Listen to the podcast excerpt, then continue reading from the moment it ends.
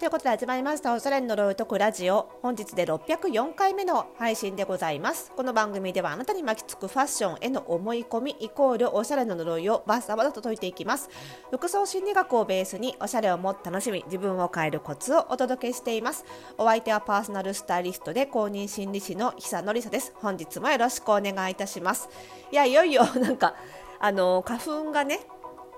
結構来まして今なんかあの喉がちょっとぜこぜこ言ったの聞こえたかな？音入ったかな？なんかね喉がちょっとガラガラねしてきたのはまあこの時期ならではだなっていう感じですけれども。皆様いかがお過ごしてございましょうか？さあ今日はねまたあのこのラジオは結構あの時事ネタというかねあのニュースを見ながらつらつら愚痴を言うっていう回もたまにあったりするんですけど、まあ、今日はそんな回ということで。で最近私一番ねあのえ？って思ったことがあってニュース見てて。あのそんなに政治とかにすごく詳しいわけじゃないのであのツッコミどころがあったらぜひあのコメントいただきたいんですけど。あのこの間、ちょっと軽く軽くでもないのかな炎上したというか賛否両論のピがすごかったというかあの産休育休中のリスキリングを支援しますみたいな発言あったじゃないですか。リスキリング。これスキルを新たなスキルを獲得するっていうことをリスキリングって、ね、最近言うらしいですけどもでまあ私もね、あのー、FPSS っていうね、フォースタイルパーソナルスタイリストスクールっていう、まあいわばリスキリングを提供している側ですよ。その一般の方の中で、そのファッションのね、仕事をしたい人、あのー、個人向けのスタイリストとかね、をしたい人に向けてスクールやってるのでそれはリスキリングをなんで私がこんな変な言い方するかっていうとなんかリスキリングってここで切っちゃいそうだからね。リスキリングですよね。はい。リスキリングをねそれはねあの支援していただけるのは巡り巡ってねうちのスクールにもメリットがあるかもしれないからそれは事業者としては歓迎したいところではありましたよ。だけどよくよく聞いたらなんかまあ全般支援しますけど特に育休産休中のリスキリングを支援しますみたいなことを言ってていやそりゃないぜと思ったわけですよ、まあ、この辺りの論点っていうのは多くの方がいやいやいやってなってましたよね。特にあのー、女性からね。確かにさ、まあ、男性もかお子さんがいる男女から。確かにそのうちのスクール FPSS でも生徒さんの中でその育休産休の方がちょっと普段よりもゆとりがあるから生活にねこの機会に学びますって言って入ってくる方もいますよ。でもここってすっごい個人差が大きいところでその仕事の関係でとか生活スタイルでとかであの育休産休産休育休中の方がゆとりがあると思っていたにもかかわらずやっぱり体調が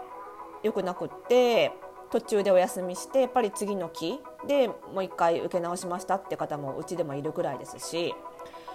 あのうちはほらあのほとんどの授業が在宅でも受けられるので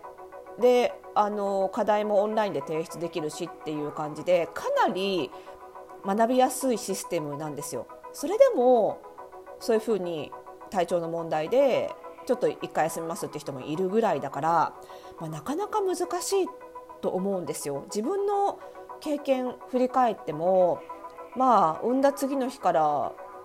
産院で入院しながら仕事をしてた私ですら新しいことをっていうのはなかなか難しいんじゃないかなって思うんですけどっていうねその産休育休中なの？っていうまずその疑問が浮かんだのはあるんですけどでもちょっと待てよとこれは産休育休中って言って私たちを怒らせておいてじゃあ皆さんのために支援の枠を拡大します。全員にっていう本当に落としたい落としどころに落とすための罠じゃないかと思って 疑り深いから。それだったら相当うまいねっていう確信犯で炎上を起こしてるねと思って。と思ったらいやいや待ってそれも違うでしょって思ったんですよ。いやなんでリスキリングしないとお給料を上げてくれないのって話じゃないです？いやもともと物価上がってるじゃないですか。だからそれに合わせて給料が上がっていかないのがおかしいわけで他の諸外国はどんどんどんどん給与ベース上がっていくのに全然上がってない日本がおかしいよねって話だったのになんで私たちが自分たちの努力で能力を上げるのと引き換えにお給料を上げますよって話にすり替わってるんだっていうそこがそもそもおかしいだろうと思って。おかしくないです？えなんで能力を上げないとお給料上がんないんですかっていう。これまで全然お給料上がってこなかった分を何もしなくても上げてくれるんじゃないんですかっていう。そこがすごい不思議というか違和感で。なのになんか産休育休中のリスキリングを支援することだけにみんな怒ってるから騙されるなって思ってて今。あそこはすごい違和感なんですよね。で私個人的にもちろんその FPSS やってるから個人のリスキリングはすごい応援したい気持ちはあるんですけどそれってもちろんねもちろん稼ぐ力を上げるためではあるんだけどでもそれよりもどっちかっていうとやっぱりお給料って今上がってないことがおかしいのでそこは国があのちゃんと支援して経済界に働きかけてあげるべきだと思うのでそこに関してリスキリングしなかったら給料が上がらないっていうのはおかしいと思ってる派なんですよだからじゃあなんで私はリスキリングした方がいいかなって思うかっていうとそうそこではなくてあのメンタルの安定なんですよねどっちかっていうと。あのやっぱり1個の仕事しかない状態って意外とメンタルやられるんですよ意外とじゃないか実感してる方多いと思うんですけどやっぱり一つの居場所しかないここにしかここだけに依存してる状態ってすごくそこで何かが起こっても我慢しなきゃいけないとか発散先もないし、まあ、万が一ここがダメでも次があるかって思えないっていうのって結構メンタルやられるんですよね。で心理カウンセリングも私公認心理師なんでその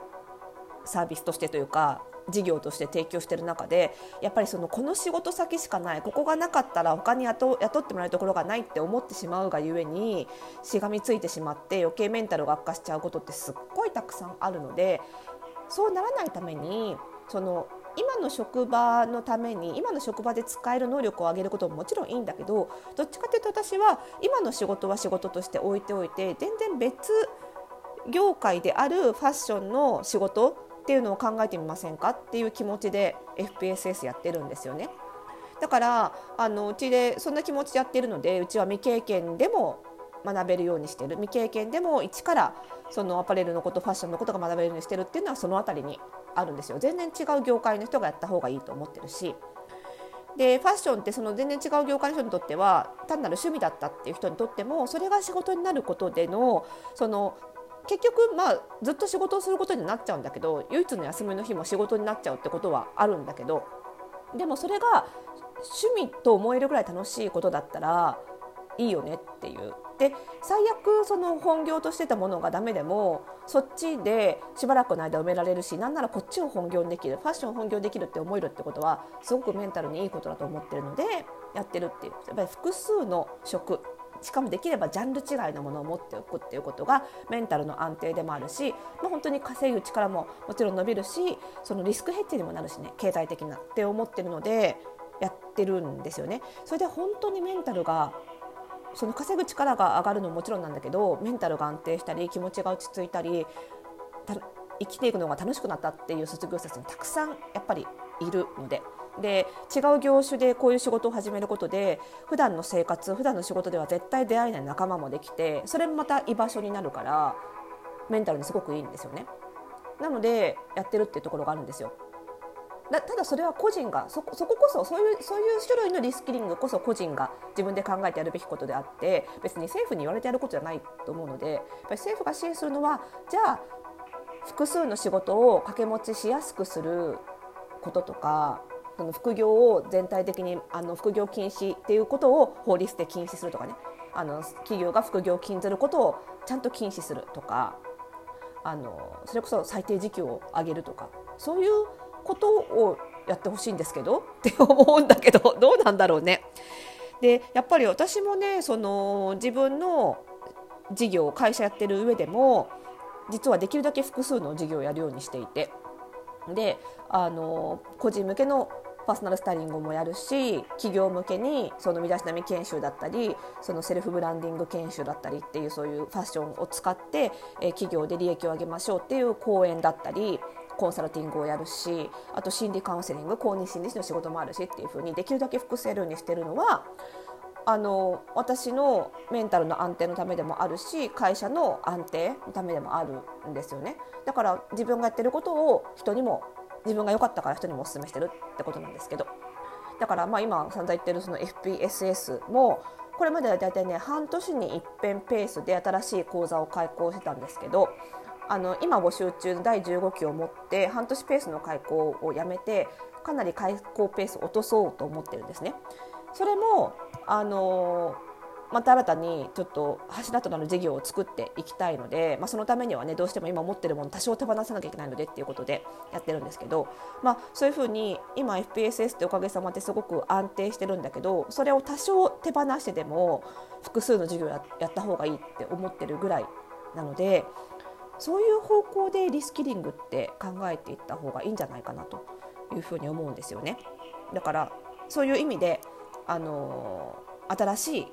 手に職つけたいという方はあの特にファッション好きっていう方はねすごく向いてると思うのであのぜひ FPSS にあの政府に支援されるまでもなくですね 入っていただければいいんじゃないかなというふうに思います。皆さんにとってのリスキリングのお考えもぜひ聞かせていただければ嬉しいです。え番組概要欄にありますマシュマロ。こちらにあのお悩みはもちろんですけれども番組への感想メッセージあのトークテーマなどもリクエストなどもお待ちしておりますのでぜひぜひお送りください。そして今お話ししたね FPSS 第15期ということで今年の開講は今募集中の第15期が最後になりますのでね。あのぜひこのチャンスを見逃しのないよう残りわずかに席になっておりますけれども、えこちらもリンクを貼っておきますのでぜひご関心のある方はご覧ください。ということでまた明日。